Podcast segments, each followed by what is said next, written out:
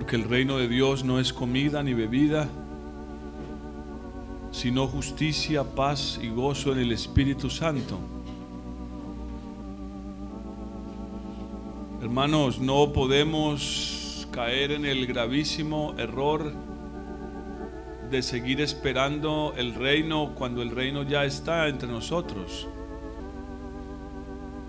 Usted no puede esperar que llegue el reino para poder vivir para Cristo y consagrarse para el Señor. Si no lo hace hoy, no lo hará ese día.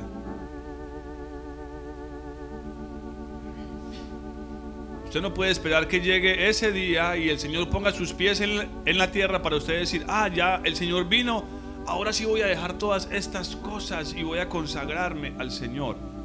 ¿Ustedes creen que eso será posible? La respuesta es clara y es no.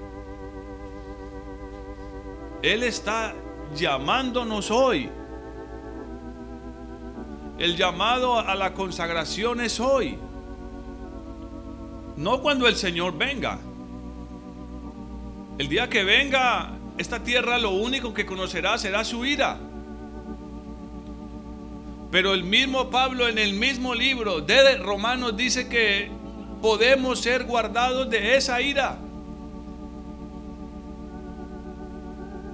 Dice él que podemos ser guardados de esa ira y que es en realidad el deseo de Dios ser guardados de esa ira. Y él empieza diciendo eso al principio de su carta. La ira de Dios se revela desde el cielo contra toda impiedad e injusticia. Injusticia.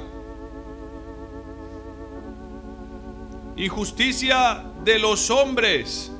Oigan esto. Que detienen con injusticia la verdad. No está hablando de la injusticia de los gobiernos, de la corrupción. No, no, no, no, no. Voy a decirlo de esta manera.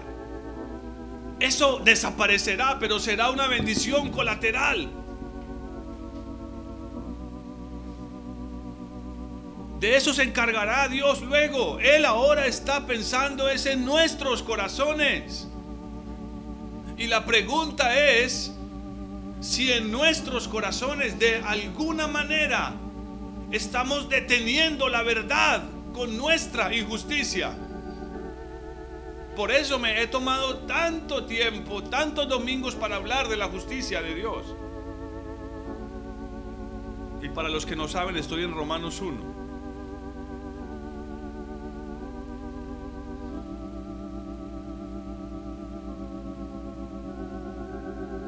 La ira de Dios se revela desde el cielo contra toda impiedad e injusticia de los hombres que detienen con injusticia la verdad. Oigan, eh, por, por favor, escuchen eso. Porque es lo que pasa en nuestros corazones humanos.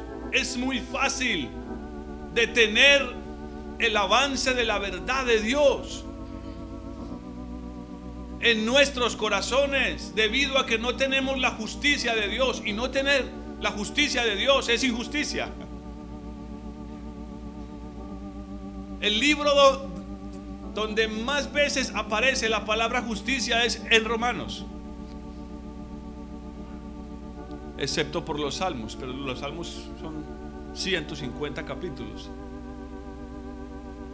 Aquí son solo 16. Pero aún así es abundante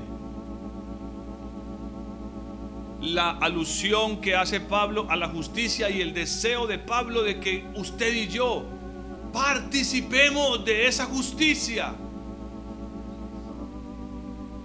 Para que cuando la ira de Dios empiece a revelarse. Ya lo está haciendo, pero de una manera parcial. Voy a decirlo así. Porque sí, si hay alguien que está intentando pisotear el nombre de Dios, la ira de Dios va a venir sobre él. Más temprano que tarde. Pero, pero hermano, vendrá. Pero, pero esta carta está escrita es para nosotros los creyentes. ¿Y por qué Pablo está tan interesado en que no se detenga el avance de la verdad de Dios en nuestros corazones? Hermanos, es todavía más sencillo. La escritura lo dice. Él, en los pasajes que sigue, establece que debido a la caída somos esclavos del el pecado. Y el Evangelio de Juan nos dice que conociendo la verdad, seremos verdaderamente qué? Escuchen hermanos, verdaderamente libres. ¿Y por qué el énfasis de la palabra verdaderamente? ¿Por qué creen que hay un énfasis de Dios en, la palabra verdaderamente? No pudo haber dicho, y conoceréis la verdad y seréis libres. ¿Cuántos aquí son libres? Entonces la pregunta sería, ¿somos verdaderamente libres? Por eso Él les dice, y seréis verdaderamente libres. Porque podríamos eh, alardear o hacer alusión a una libertad propia. Bueno, ya lo hemos dicho. El que está en el mundo y se deleita en las cosas del mundo dice, yo soy libre de hacer lo que me da la gana. Lo que se me antoja hago. Si quiero dormir hasta tarde, duermo hasta tarde. Si quiero trasnocharme, me, me, trasnocho. Si me quiero comer esto, me lo como. Si quiero beberme esto, me lo bebo.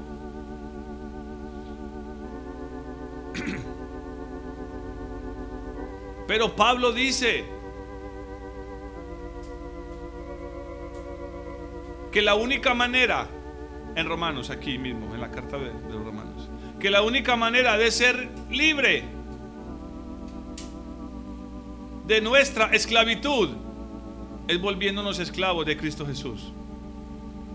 No existe otra manera. No hay otra manera. Y no voy a ir ahí porque no es el pasaje en el cual voy a enfocarme hoy. Lo estoy mencionando es porque había olvidado este verso y el Señor lo trajo a mi corazón en medio de, la administración. La ira de Dios se revela desde los cielos. Y sabe que lo tremendo que esa palabra revela, sabe que, sabe que esa palabra es la palabra apocalipsis. Es la misma palabra que usa para decir apocalipsis, que significa una revelación. Quitar un, dice quitar una cubierta y que quede algo totalmente manifiesto. La ira de Dios se revela desde el cielo contra toda impiedad e injusticia de los hombres que detienen con injusticia la verdad. Porque lo que de Dios se conoce les es apocalipsis, es la misma palabra, les es revelado, les es manifestado, manifiesto, pues Dios se los ha manifestado.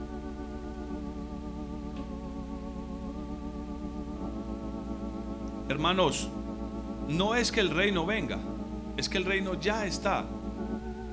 Y urge de parte nuestra alinearnos con ese reino.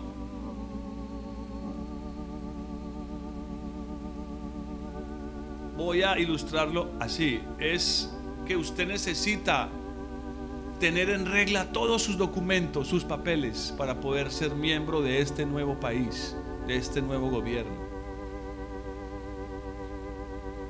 Y en ese sentido es imposible hacer trampa si queremos obtener el derecho de participar de ese reino. Hermanos, por favor, entendamos esto. Se los digo con mucho amor. No podemos esperar que venga ese día para así consagrarme. Ahora estoy ocupado en muchas cosas, tratando aquí de resolver y de acomodar y de... hacer que las cosas me sean más agradables para yo sentirme más cómodo. No, miren, si estamos teniendo encuentros con Dios, déjeme decirle algo. Déjeme, déjeme decirles algo. Si en verdad nos estamos encontrando con Dios, nuestra vida será cada vez menos cómoda. menos cómoda. Y no estoy exagerándolo. Ahora, no estoy diciendo que Dios quiere hacerte la vida difícil. No. Sino que debido a la batalla, a la lucha que hay entre la carne y el espíritu, debido a esa batalla, a esa oposición que hay entre la carne y el espíritu, será más difícil cada día estar cómodos en este mundo. Cada día será más difícil. Y debido a esa dificultad será necesario en muchos casos abstenernos de muchas cosas, renunciar a muchas cosas. Abstenernos y renunciar a muchas cosas será cada vez más necesario porque se hará cada vez más difícil ser un verdadero creyente y estar en este mundo. Y el Señor se lo advirtió a sus discípulos. No, no, no se trata de, ver cómo logramos un poquito más de comodidad. Ahora, otra vez, hermanos, piensen con, con humildad y, y no vayan a malinterpretar mis palabras. No estoy diciendo que usted no pueda tener comodidad. El pastor dijo que no había que tener comodidad y no te voy a cambiar esa almohada vieja que tienes hace cinco años que parece una, una piedra porque ¿para qué vas a dormir más cómodo y no tiene sentido? El pastor dijo que no había que buscar la comodidad. Y ahí está levantándose con el cuello partido todos los días. No, no se trata de eso. ¿ah? Amén. Lo digo y suena risible, pero es que siempre alguien va a coger una, una sola palabra para convertirla en su, en su caballo de batalla. Esto es lo que el pastor dijo. Y esto es lo que tenemos que hacer porque es lo que la Biblia dice. No, como caminamos y vamos a verlo, es que el justo vive por la fe. Amén. Y como se los he dicho, hermano, miren, hay cosas que son tan preciosas, de tanta bendición, que Dios no va a quitárnosla porque Él nos ha dado para que las disfrutemos. Como les he dicho, como sentarse a comer en familia, eso no es una cosa maravillosa es una de las mejores cosas que Dios le ha dado al ser humano. Y Él dice, siéntate y disfrútalo porque yo te lo he dado.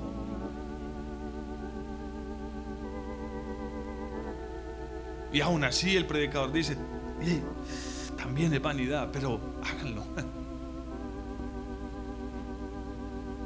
Lo que les trato de decir, hermanos, es que usted mismo puede y debe examinarse de si está corriendo en la dirección correcta.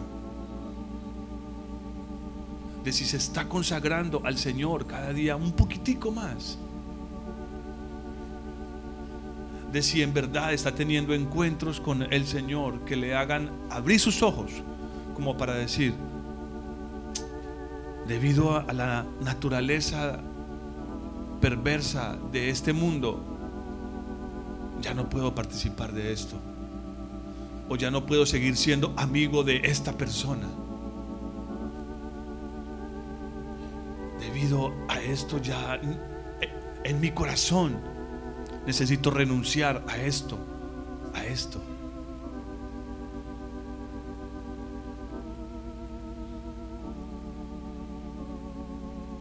Miren, algunos creen, y voy a decirlo porque algunos creen que es así, que el colegio en casa es un invento de Hebrón o que es cosa de Hebrón, que es un capricho de Hebrón.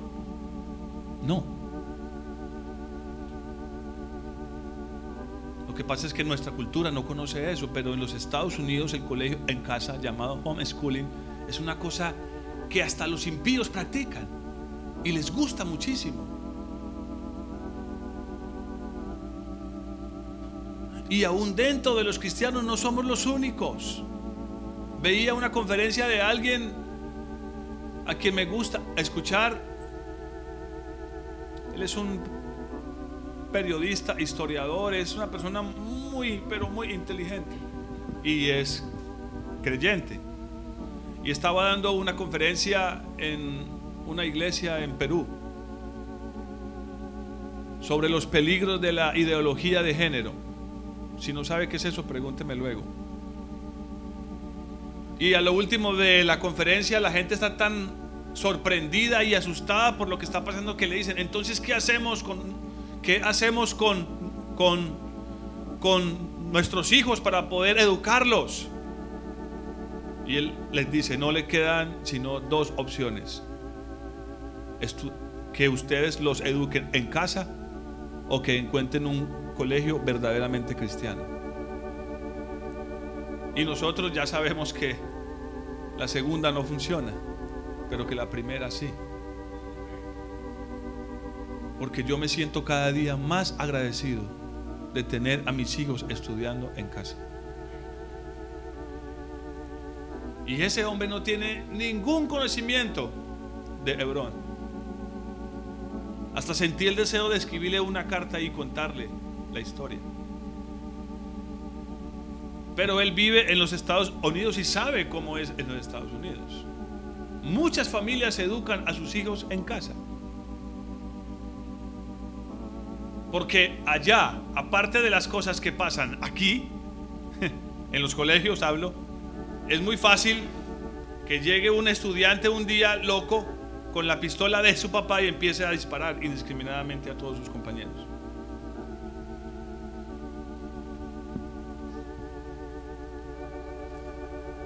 Aquí han sucedido cosas terribles, pero allá, aquí si se burlan del compañero, el compañero va y le pegó al otro o de pronto no hace nada o se amarga, pero allá el niño va y saca la pistola de su papá porque las armas son permitidas y va y mata a sus compañeros que se burlaron de él. Y caen tres o cuatro que ni siquiera tenían nada que ver porque siempre es así. Pero este hombre dice, no queda otra alternativa que educar a nuestros hijos en casa. Yo me sentí tan feliz de eso. Sentía que era un testimonio del Espíritu de Dios para mi vida. Es una gran bendición. Si los colegios han sido corruptos, todavía se están volviendo todavía más corruptos. Y con este asunto de la ideología de género van a destruir la identidad de toda una generación. Ya están haciéndolo. Sin ninguna compasión. Sin ninguna compasión. Romanos capítulo 10. Otra vez, para que no quede ninguna duda. Injusticia, según la Biblia, injusticia, según la Biblia, es no tener la justicia de Dios. Puede la persona estar repartiendo sus bienes, ayudando a muchas personas, siendo muy dadivoso, muy colaborador con otros, pero si no tiene la justicia de Dios, ante Dios es un injusto. Amén. Porque ya hemos visto hasta aquí que esta justicia no se revela ni se manifiesta por obras. Amén sino por medio de la fe. Se manifiesta, es una justicia que se manifiesta por la vida de Cristo Jesús adentro de hombres y mujeres como usted y yo. No por medio de obras. Por eso no podemos caer en el peligro de ver lo que los hombres impíos hoy están haciendo, que es injusto, y dejarnos llevar por esa ira, esa sedición de, no, no, no, no, no, porque eso no es lo que importa realmente.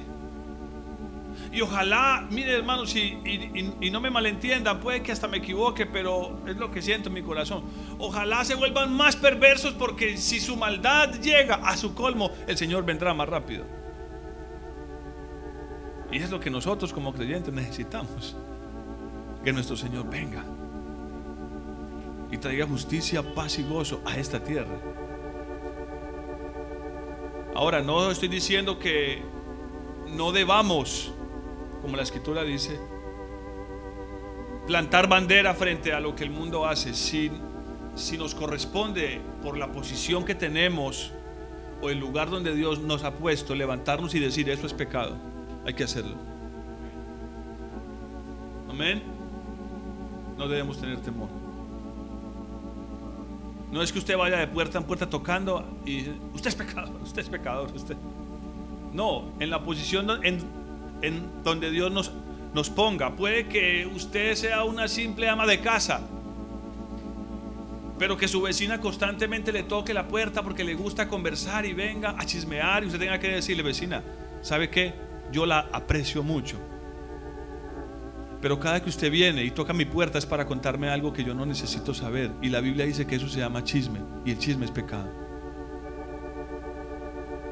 Ay, yo no le voy a decir eso a mi vecina. Pues debería si tu vecina constantemente está tocando para contarte cosas. Figúrate lo que pasó con Rosita. ¿No te han contado? Ábreme, te cuento lo que pasó con Juanita. Y el hijo de... ¿Sabías que está en la cárcel? ¿Cómo se llama eso? Chisme. ¿Y qué dice la Biblia acerca del chisme? Que es pecado. Por eso, donde Dios te ha puesto, tienes que dar testimonio de la verdad. Pero si me, expongo a esas cosas y me quedo callado, no queda otra cosa, sino una injusticia en mi corazón, que está deteniendo el avance de la verdad de Dios que quiere hacerme libre. Solo para poner un ejemplo sencillo, en su trabajo, su compañero quiere robar, quiere falsear su planilla de tiempo, quiere trampear ahí. Y te dice, ¿qué? ¿Le das conmigo? No digas que tanqueamos 100 mil, sino 70 mil. Y te quedas callado estás deteniendo con injusticia la verdad de Dios en tu corazón. Amén. Eh, pero es más fácil pensar en lo que otros se roban y en lo que otros dañan y en lo que los políticos hacen. Mientras el pecado hace estragos en nuestros corazones, podemos estar mirando hacia el lugar equivocado. ¿Entienden lo que les digo, hermanos? Porque Dios hacia dónde está mirando? ¿Hacia dónde? Nuestros corazones. Entonces no se confundan con el asunto de la injusticia. Porque no se trata de una cosa de, de los gobiernos socialistas y, y comunistas o de los capitalistas. Ni lo uno ni lo otro. Ni la derecha ni, ni la izquierda, yo soy, como dice Pablo, de Cristo.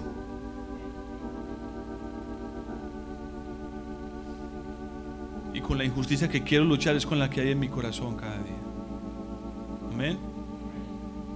Como les decía el jueves, que está muy ligado a lo que estamos viendo, les dije que ojalá puedan estar tanto el jueves como el domingo, porque es el mismo tema, pero dividido en dos partes. Si no hacemos la voluntad de Dios, estamos en pecado. Si el Padre detiene el castigo a su Hijo, está actuando injustamente, está deteniendo el avance de, la verdad en su corazón, en su vida y en su familia. Al no disciplinar a tus hijos cuando lo debes hacer, estás deteniendo la verdad de Dios. Estás actuando con injusticia. Y ese, no es, y, ese no es el reino de Dios. Mire, todo esto es una preparación. Es un entrenamiento para lo que viene. No desaprovechemos eso. Amén. No lo desaprovechemos. Ninguno que se va a una competencia de levantamiento de pesas se pasa todos los días y las semanas en su casa relajado para que el día que llegue a la competencia, un día antes se va para el gimnasio y levanta 250 kilos. No, va a perder. Así están viviendo muchos creyentes, esperando que el día llegue. Y nada, y nada, y nada de, prepararme hoy, de abstenerme hoy. No, ese deportista se levanta temprano y no trasnocha y se cuida y, y se esfuerza y se prepara y se... Todo lo necesario. Y el día que le ponen su medalla de oro en el, en el cuello, todos los que lo miran creen que fue muy fácil para él. No. Por eso Pablo usa la figura de un, de un atleta para decir que nuestra carrera es semejante. Y que quien quiere lograr el premio dice, de todo se abstiene. Eso es parte del reino de Dios. Pero vayamos a Romanos 10, que hay una parte aquí que quiero que veamos. Es corta porque ya el tiempo se fue largo y tenemos la celebración de la Santa Cena. Romanos 10, capítulo 1. Voy a leer, me voy a detener en ciertos versículos. Hermanos, ciertamente el anhelo de mi corazón y mi oración a Dios es por la salvación de Israel, porque yo soy testigo de que tienen celo por Dios, pero no conforme al verdadero conocimiento. Dicho sea de paso, hermanos, cada que pueda y se acuerde, ore por la salvación de Israel. Estoy hablando de Israel, el pueblo físico, allá en el Medio Oriente. Esto no era solo el deseo de Pablo, Pablo tenía ese deseo en su corazón y oraba por Israel porque el Espíritu Santo había puesto ese deseo en él. Siguen siendo la nación de Dios físicamente. Amén.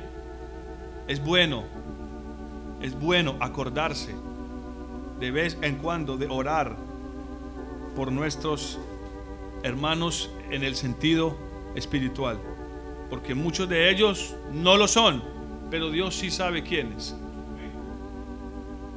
Y cuando venga otra vez dice, los juntará de nuevo y hará un solo pueblo.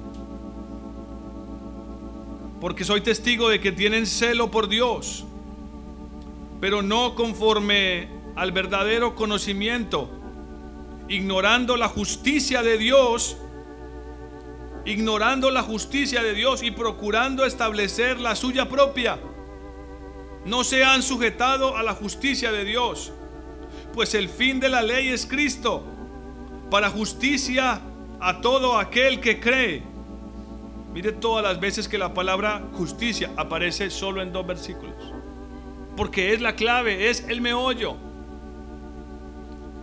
Y así como muchos judíos han querido ignorar la justicia de Dios para establecer la suya propia, así hay muchos creyentes. Y yo sé que es parte de la ignorancia.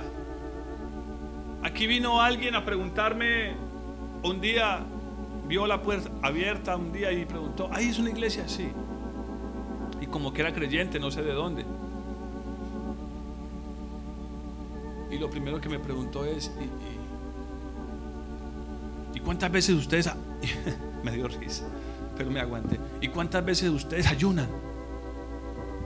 Yo no, pues, de vez en cuando lo hacemos cuando el Señor nos, nos mueve a eso. ¿No lo hacen semanalmente? Le dije, la verdad no. No siempre. Porque la gente tiene la libertad de ayunar en su casa el día que mejor le queda. Bueno, gracias. Yo, yo sabía por dónde iba la cosa. miren hermanos, el ayuno es una bendición, ¿sí o no? Quienes lo han hecho saben que es una bendición. Pero yo sé que hay iglesias donde han puesto toda su confianza en cosas como esa. El ayuno. Y si no lo hacen, se sienten totalmente descalificados. Han puesto su confianza en esas obras de la ley para así sentirse justificados delante de Dios. Y yo vi que la persona que me preguntaba eso era sincera, tenía un celo por Dios. Pero como dice Pablo aquí, es un celo equivocado. Porque en el momento que me preguntó eso, yo comencé a decirle, ¿saben? No, mire, nuestro propósito es la presencia de Dios. Y por lo que luchamos y nos esforzamos cada día es porque la presencia de Dios esté en medio de nosotros, porque es lo que importa. Ah, sí, sí, sí, sí, sí. Miren, hermanos, no es nuestra justicia, sino la justicia de Dios. No ignoremos eso. Usted no puede establecer su propia justicia. No puede. Porque si usted tiene el afán de establecer su propia justicia a través de sus obras, muy puras, muy santas, muy capaces, muy loables, lo único que consigue es quitar de el lugar que le corresponde a la justicia de Dios. Hasta aquí creo que lo voy a, a repetir hasta el cansancio porque necesito que esto quede claro en nosotros que no seamos ni siquiera un poquito ignorantes en cuanto a lo que tiene que ver con la justicia de Dios. Amén. Fue por la justicia de uno y por la obediencia de uno que hoy podemos estar aquí y gozar de la presencia del Padre. Y acercarnos con libertad y decirle, Abba Padre, te necesito, ayúdame, fortaléceme, perdóname. Amén. No es por lo que hicimos ayer, la semana pasada, por tus abundantes diezmos, tus abundantes, todo eso está bien, oraciones y todo lo demás, todo eso es necesario. Amén. El Señor le dijo lo mismo a los fariseos. Todo eso es necesario, pero se olvidaron de lo más importante, de lo que va por dentro versículo 5. Moisés escribe así de la justicia que es por la ley. Moisés escribe así de la justicia que es por la ley. Esta es la justicia que viene por medio de obras. Como dice, el hombre que haga estas cosas vivirá por ellas. ¿Sabe que lo que está diciendo aproximadamente en el griego, en el original? El hombre que trata de vivir de esta manera, la única vida que conseguirá la obtendrá de eso. O sea, el único beneficio, la única vida que tendrá adentro de sí, la, la, va a obtener de esas obras que hizo. Y no hay vida en las obras. Amén. ¿Dónde está la vida? En Cristo Jesús. No hay vida en las obras. Dice, Moisés escribe así de la justicia que es, que es por la ley. El hombre que haga estas cosas vivirá por ellas. Pero aquí está la justicia que es por medio de la fe. Pero la justicia, pero de la justicia que es por la fe, dice así, no digas en tu corazón, ¿quién subirá al cielo? Esto es para traer abajo a Cristo ¿O quién descenderá al abismo? Esto es para hacer subir a Cristo de entre los muertos. Pero, ¿qué dice? ¿Qué dice la justicia que es por la fe? ¿Qué es lo que la justicia por la fe dice? Aquí lo va a decir, versículo 8. Y esta es la clave del mensaje de esta mañana. Si no recuerdan todo lo demás, está bien. Quiero que recuerden esto. Pónganse en el modo concentración estos minutos que quedan. Esta es la parte importante. Versículo 8. Pero ¿qué dice? Cuando dice que dice está hablando de la justicia que es por la fe. ¿Cómo funciona? Cerca de ti está la palabra, en tu boca y en tu corazón. Cerca de ti está la palabra, en tu boca y en tu corazón. Y esta es la palabra de fe que predicamos. Si confiesas con tu boca que Jesús es, es el Señor y crees en tu corazón que Dios lo levantó de entre los muertos, serás salvo. Porque con el corazón se cree para justicia, pero con la boca se confiesa para salvación. Ahora, nos haría falta mucho tiempo para escudriñar a fondo estos versículos que acabo de leer. 8, 9 y 10. Y mucho más, porque es uno de los pasajes más tergiversados hoy en la iglesia. De aquí, de estos versículos, fue de donde se inventaron la famosa oración de fe o la oración del pecador. Repita conmigo, repito con usted. soy pecador, creo en el Señor Jesucristo que soy todos los muertos, amén, ya eres salvo. Sí, oh, qué fácil. Ahora, sí y no. Porque si es un acto de credulidad sincero, si es de creer, no necesito hacer ningún esfuerzo mental, eh, humano, psicológico. Si es una cuestión de creer, de creer con sinceridad que Cristo murió por nuestros pecados y que hoy no está muerto, vive, que resucitó y está sentado a la diestra de Dios Padre. Amén. Como lo dice ahí, si, si confías con tu boca que Jesús es, el Señor y crees en tu corazón que Dios lo levantó de entre los muertos, serás salvo. Pero la clave de todo esto está antes de que él haga esa declaración. Esa declaración que está en el versículo 9 y 10 es como un resumen de nuestra confesión de fe. Es un resumen, pero es solo eso. Es solo eso, es solo un resumen. La clave está en lo que dice el versículo 8. ¿Qué dice la justicia que es por la fe? Para que podamos entender ese resumen más allá. Y cómo obtener el beneficio de ser salvo. Porque es lo que dice quien haga esto, dice, sea salvo. Y ahí, y ahí han enredado a muchas personas en muchas partes. Y la persona se va para su casa, sigue viviendo de cualquier manera, oiga, injustamente, y cree que es salvo. Porque le, porque le dijeron estos dos versos. Versículo 9 y versículo 10. Pero la clave está es en el versículo número 8 devolvámonos. ¿Qué dice? ¿Están ahí? ¿Qué dice la justicia que es por la fe? Cerca de ti está la palabra, en tu boca y en tu corazón.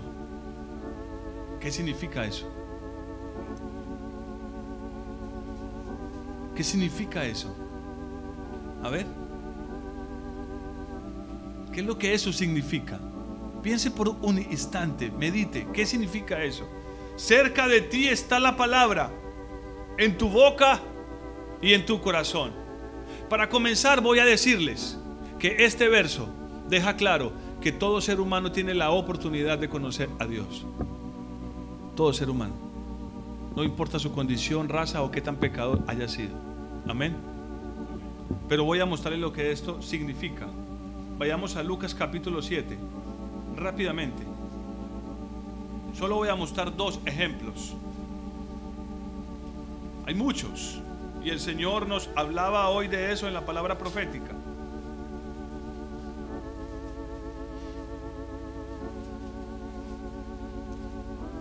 Lucas capítulo 7. ¿Qué dice la justicia que es por la fe? ¿Cómo funciona? Cerca de ti está la palabra, cerca de tu boca y de tu corazón. Aquí en Lucas capítulo 7 está la historia de un centurión, una de las más hermosas que hay en la escritura. Este hombre centurión tenía un siervo enfermo, un esclavo, y parece que lo quería mucho. Y unos ancianos de los judíos le rogaron a Jesús que fuera a su casa y que lo sanara. Versículo 4. ¿Están ahí? Ellos se acercaron a Jesús y le rogaron con solicitud diciéndole, es digno de que le concedas esto porque ama nuestra nación y nos edificó una sinagoga. Escuchen esto es digno que, le concedas lo que pide. Por, ¿Por qué razón? ¿Cuál fue el argumento de los ancianos? Porque ha hecho unas obras muy buenas. Por eso es digno de que le concedas la petición que él tiene en su corazón. Eh, eh, esto es muy curioso. Esta parte como se la muestro hoy todavía no la habíamos visto así. Pero es el énfasis siempre del ser humano que como hemos hecho buenas obras deberíamos recibir algo de Dios. Pero ¿cómo es la justicia que es por la fe? ¿Cómo dice?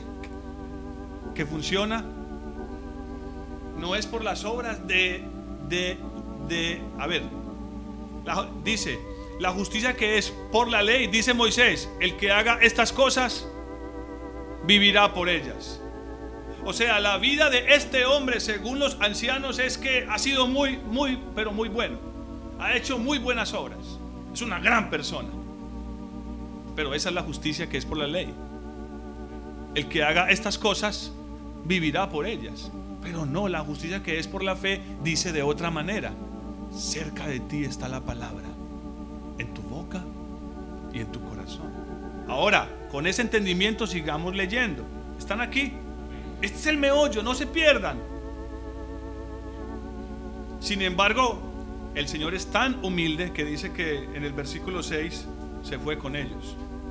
Pero cuando ya no estaba lejos de la casa, el centurión envió a él unos amigos diciéndole, hermanos, aquí está la primera parte hermosa. Este hombre no se consideró ni siquiera digno de pararse enfrente de Jesús. Y le manda una razón que dice, Señor, no te molestes, pues no soy digno de que entres bajo mi techo. Miren las palabras de este hombre, miren lo que salió de su corazón. Ahora, ¿qué dijeron los ancianos de él? Es un hombre digno. ¿Por qué? Porque ha hecho muy buenas obras es, un hombre que se comporta bien, habla bien, nos ha ayudado mucho a nuestra nación y hasta nos edificó una sinagoga. ¿Dice así o no? Nos edificó un templo. ¿Qué pensarían de un hombre que venga y nos dé 100 millones para construir un templo? ¿Qué pensarían ustedes de él? A ver, a ver, ay, qué hombre tan perverso. No, ninguno pensaría así, ¿no? ¿Qué, ¿Qué es lo que diríamos? Ahora, ¿esas cosas están bien? Sí. Debemos hacer buenas obras porque la fe sin obras se muere. Pero él mismo, él mismo no se consideraba digno. Señor, no soy digno de que entres bajo mi techo por lo que ni aún me tuve por digno de ir y pararme delante de ti. Oh, pero di la palabra y mi siervo será sanado. Porque también yo soy hombre puesto bajo autoridad y tengo soldados bajo mis órdenes. Esta parte sí la hemos enfatizado mucho. Digo, a este ve y va, y al otro ven y viene, y a mi siervo hace esto y lo hace. Al oír Jesús sus palabras, y tengo que parafrasear esa parte ahí, pero es para que me comprendan. Al oír Jesús sus palabras, se maravilló de él. Se dio vuelta y le dijo a la gente que lo seguía, os digo que ni aún en Israel he hallado tanta fe. ¿Y cómo es la justicia que es por la fe? ¿Qué dice? Cerca de ti está la palabra. ¿Qué palabra? Este hombre con sus palabras conmovió el corazón de Dios, no con sus obras. Ahora, algunos dirán, y yo, mire, esto no es una contradicción de lo que ya les he dicho, que es tiempo de pasar de las palabras a los hechos. Y también me, me, voy a remitir a, lo que les dije al principio. El reino de Dios no, no, no consiste en palabras, sino en poder. Pero esto no está contradiciéndose. Amén. Estos son palabras con poder. No quiere decir que no que nuestras palabras no tienen valor, sí tienen mucho valor, ya lo sabemos.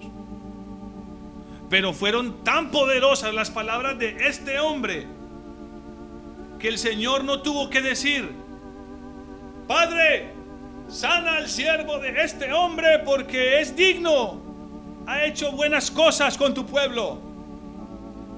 En el nombre del Padre que sea sano. No tuvo que pronunciar ninguna palabra. El poder que sanó a su siervo salió de sus propias palabras. Porque eran el testimonio de su propia vida. Lo que salió de, de la boca. Y no solo de la boca. Por eso dice cerca de ti está la palabra. En tu boca y en tu corazón, porque de la boca nuestra pueden salir muchas cosas. Dios te bendiga. Qué lástima que me lo topé de frente, pero ya le dije Dios te bendiga. espero que no me lo tenga que topar otra vez para no volver a saludarlo. Porque es que no se me puede olvidar la vez que me miró tan raro. A veces nos enredamos con unas cosas tan tontas, hermanos. Había un poder en sus palabras. Y vino la justicia de Dios sobre él. No por sus obras. Amén. Ni por su condición. Él, él dice, no es, no soy digno de que entres en mi casa. Y ni siquiera me tuve por digno de pararme delante de ti. ¿Ya están viendo cómo funciona la justicia que es por la fe? Hoy hay más ejemplos. El publicano, ya lo saben, se paró de lejos, inclinado su rostro, se golpeaba en el pecho, decía, sé propicio a mi pecador. ¿Cómo se fue para su casa? ¿Cómo se fue él para su casa? Lleno de justicia, justificado. ¿Cómo funciona la justicia que es por la fe? Cerca de ti está la palabra en tu boca y en tu corazón. Oh, yo me siento muy triste cuando en mañanas como la de hoy veo al Señor moviéndose y veo a muchos incapaces de abrir su boca para humillarse delante de Dios. Eso me pone muy triste. Porque están perdiéndose de la bendición de que la justicia de Dios venga sobre sus vidas. Ahí está.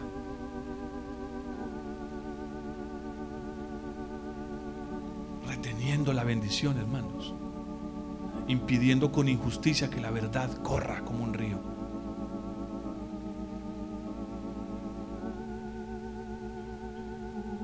¿Aguantan otro ejemplo?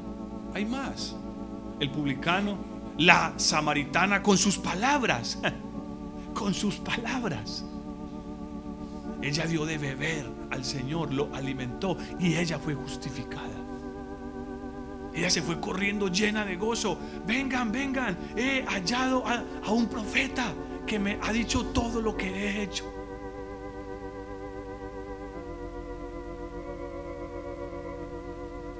Marcos capítulo 7, versículo 24. Ah, este es todavía mucho más hermoso, hermanos. ¿Están ahí? Levantándose de allí, se fue a la región de Tiro y de Sidón. Y entró en una casa y no quería que nadie lo supiera. Se escondió, pero no pudo al fin. No pudo esconderse, dice. Versículo 25. Y una mujer cuya hija tenía un, un espíritu impuro, luego que, luego, que, luego que oyó de él, vino y se postró a sus pies. La mujer era griega, sirofenicia, de origen, y le rogaba que echara fuera de su hija al demonio. Pero Jesús le dijo, mujer, no puedo ayudarte, porque mi Padre me envió, fue a mi pueblo, a mis hermanos, los judíos.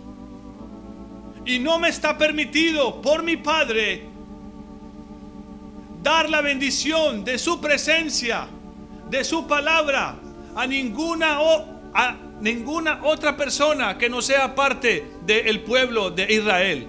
Y esa era la verdad. Hasta ahí nadie. Felipe le dijo, Señor, los griegos te quieren ver. No puedo, Felipe, no es mi tarea. No puedo. Miren lo que está sucediendo en este momento. Aquí hay una mujer que viene a buscar de parte de Dios un don, un milagro, la salvación para su hija. Y ella no lo merecía. Jesús, voy a decirlo de esta manera para que me comprendan porque es la figura, tenía sus manos atadas. Él le dice, después de que lo parafraseé, voy a leerlo como él lo dice. Jesús le dijo, deja primero que se sacien los hijos porque no es correcto tomar el pan de los hijos y tirarlo a los perros. Puede que su versión diga perrillos, no dice perrillos, hermano. Perrillos suena muy lindo. Como un perrito lindo, saltón. No, no es perro. Y los perros eran animales despreciados, se consideraban inmundos. Amén. Eh, esto era contundente. Mujer, voy a explicarte algo. Solo los hijos de Dios son los judíos. Los demás, tú eres una gentil, eres como un perro. No puedo quitar el pan de los hijos y dárselo a ti. No puedo. Pero ella qué hizo, hermanos? ¿Cómo es la justicia que es por la fe? Cerca de ti está la palabra, hermanos. No era cuestión de que ella, ella, mire, había un abismo entre ella y Dios. No es de que subas al cielo ni bajes hasta el abismo para encontrarlo. Había un abismo entre ella y Dios, ¿sí o no? ¿Sí o no? Lo había. Pero ella le respondió y le dijo, sí, Señor, tienes toda la razón.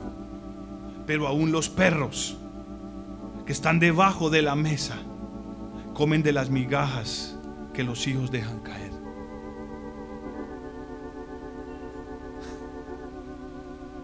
Eso fue como si rompiera el lazo que había en las manos de Jesús, que no le permitía bendecir a esa mujer. ¿Entienden esa figura? Entonces, el Señor que le dijo, ¿por causa de qué? Por causa, mira mujer, por causa de la gran misericordia que tengo yo.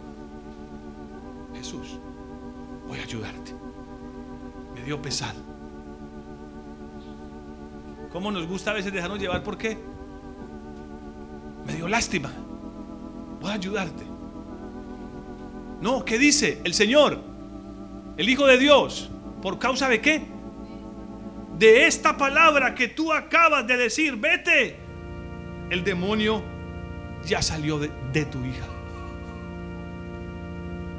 El demonio salió por causa de cuál palabra? Obviamente es el poder de Dios. Amén, no me malentiendan.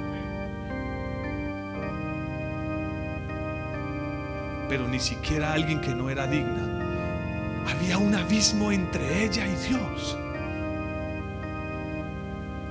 Hermanos, ¿saben que esta mañana sentí que habían hermanos aquí?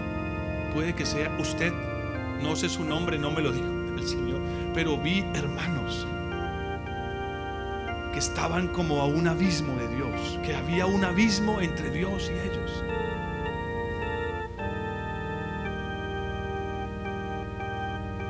Y empecé a clamar y a llorar en mi corazón. Y me acordé de esto que iba a predicar.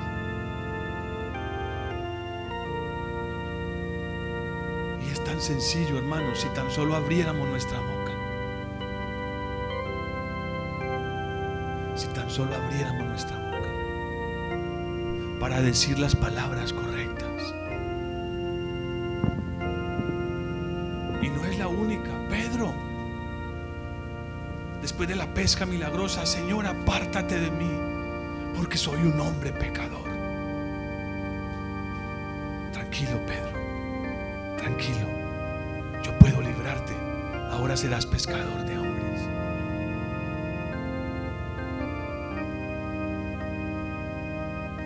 pero hay un afán por alcanzar a Dios a través de nuestras obras. Ahora, ¿son malas mis obras? No. ¿Debo dejar de hacerlas? Digo, no.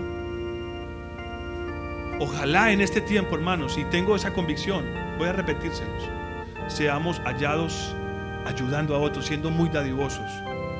He venido sintiendo eso de parte de Dios. Y como les dije, he- hemos estado haciéndolo en secreto. Solo una persona aquí sabe a quién están ayudándole. No voy a decirle a nadie más.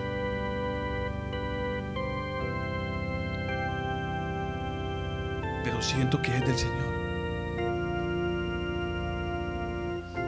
Ahora con eso vamos a ganar un lugar delante de su presencia. No. justicia que es por la fe no funciona así. Pero sí sé que mi Dios se siente agradado cuando hacemos cosas guiados por Él. Amén. Porque la fe viene por el oír y el justo vive por la fe. Y yo como pastor les digo, siento el llamado de Dios a ser generosos ayudando a otros. Si estamos ayudando a personas necesitadas, usted no tiene que correr a buscarlas. Si confían en mi poco discernimiento, sepan que creemos que hay un buen lugar donde estamos ayudando No tiene que correr a buscarlas.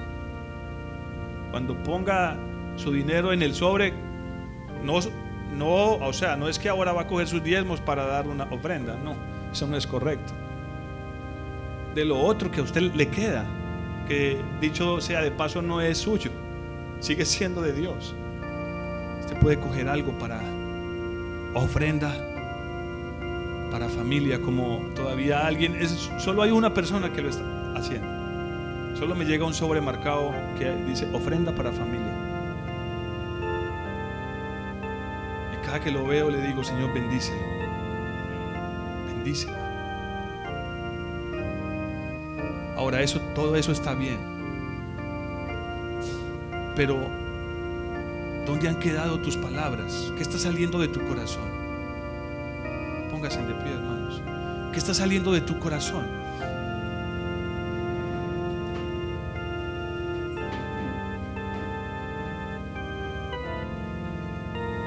Miren, yo esta mañana les voy a decir, no se pierdan, hermanos, por favor. Ni tampoco el momento para ir al baño. Puede que usted sienta que hay un abismo entre usted y Dios. Pero si usted le dice al Señor esta mañana las palabras correctas, Dios va a venir sobre su vida. Puede que usted no sienta que es digno de que la presencia de Dios esté en su vida. Oh, pero si usted encuentra las palabras correctas, el Señor va a tocar su corazón esta mañana. Cierre sus ojos, hermanos. Yo, yo los invitaría a que sin dilaciones y ya mismo pongamos este mensaje en práctica. La justicia que es por la fe dice así, cerca de ti está la palabra, cerca de tu boca y cerca de tu corazón. Abra su boca esta mañana. Abra su boca y háblele al Señor esta mañana.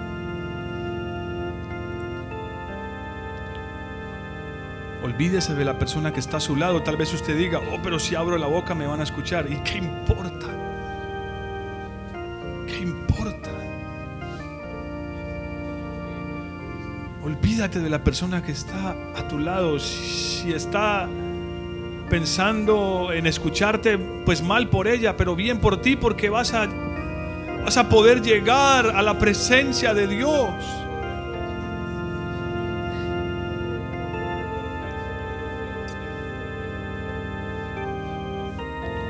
Tal vez como esta mujer sirofenicia no te sientes digno o digna de tomar el pan de la mesa. Oh, pero hay migajas de las cuales podrías alimentarte hoy si esa es la situación. Aún así quiero que sepas que Él quiere que te sientes a la mesa como un hijo, como una hija. Porque si la vida de Cristo está en ti, eres hijo, eres hija. Oh.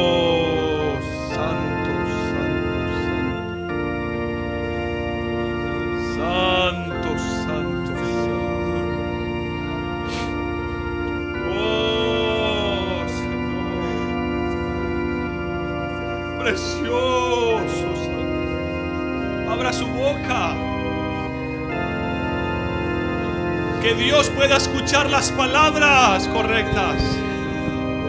Humíllese. Humíllese, arrepiéntase si es necesario. Pídale perdón.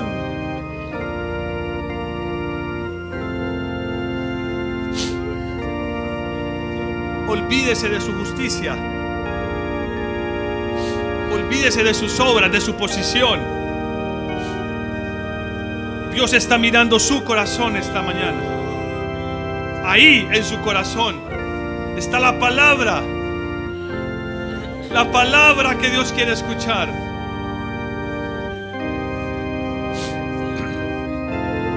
Aleluya,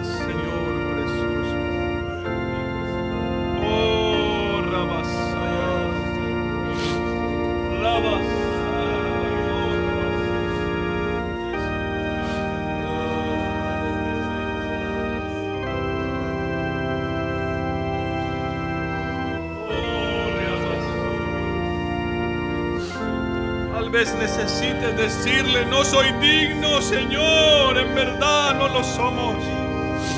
Señor, no somos dignos de tu presencia. Ni siquiera somos dignos de escuchar tu palabra. Domingo tras domingo, jueves tras jueves nos traes tu palabra. Cuando hay millones, millones que están muriendo sin oír tu palabra, Señor. Millones muriendo sin escuchar la palabra de vida. Y a nosotros nos has concedido ese privilegio.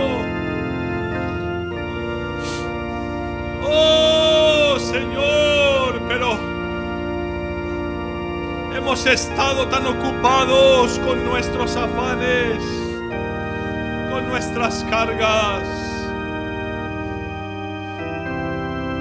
Nos hemos rehusado a ir al lugar secreto. Oh, hemos evitado ir al lugar secreto porque hemos estado en otras cosas. Perdona, Señor,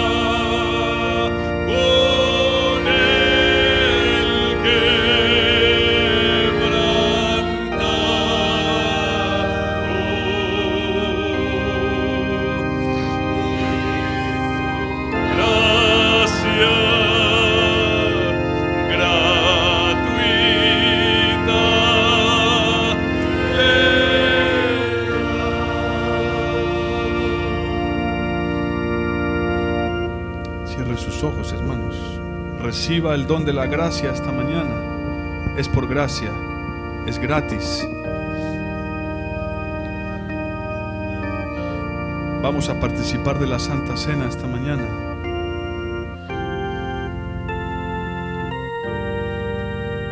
Mientras recibe la copita y el trozo de pan, siga buscando al Señor.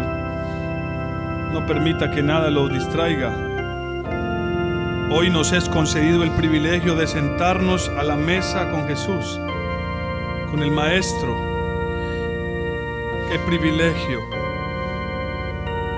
Recordar su muerte, celebrar su resurrección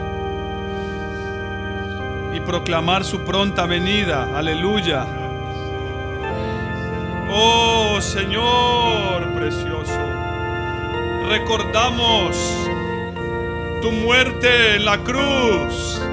Celebramos tu preciosa resurrección, Señor. Y proclamamos, invocamos tu pronto regreso a la tierra para que establezcas tu reino, Señor. Tu reino de justicia, de paz y de gozo.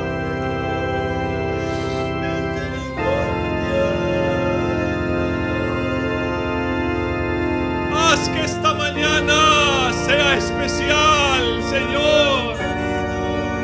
Haz que esta mañana sentarnos a la mesa contigo sea especial. Que nos sintamos hijos. Que podamos dar el privilegio de que como hijos nos sentamos a la mesa, Señor.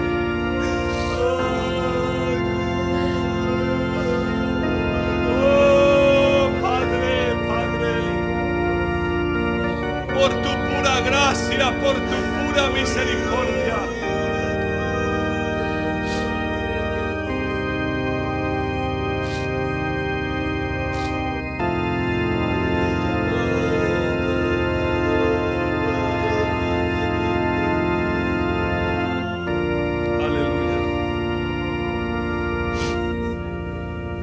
Este trozo de pan que tienen en su mano, aunque parece insignificante, representa, no es lo que es, sino lo que representa.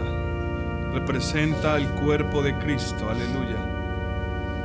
El que fue molido por nuestros pecados, colgado en un madero, del cual hoy hacemos parte por medio de su Espíritu Santo. Señor, danos una conciencia del gran privilegio de participar del cuerpo de Cristo, Señor. No solo somos miembros de una iglesia, Señor, somos parte del cuerpo de Cristo. Aleluya. Gracias por ese privilegio. Gracias por esa bendición. Vamos a tomar juntos el pan esta mañana,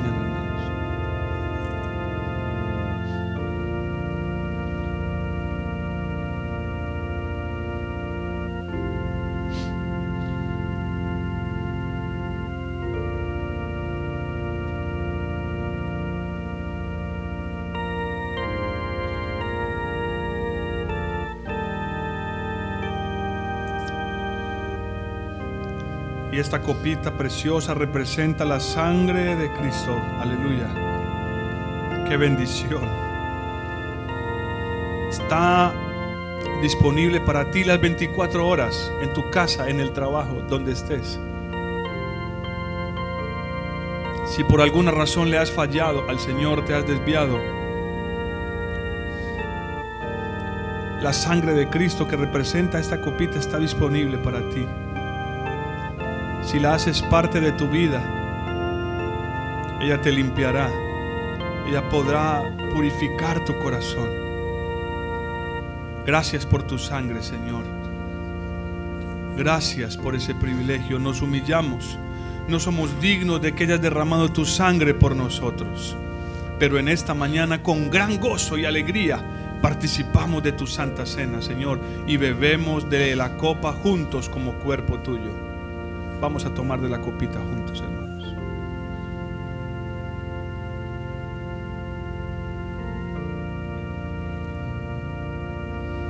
Porque solo será por su misericordia.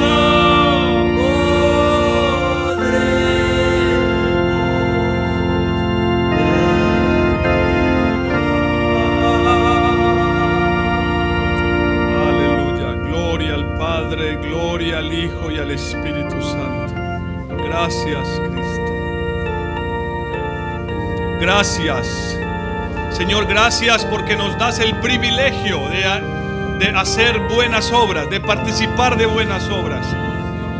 Te doy gracias por eso y me alegro por el que sirve, por el que pone la silla, Señor, el que abre, el que cierra, por el que participa, Señor. Gracias por cada hermano, Señor.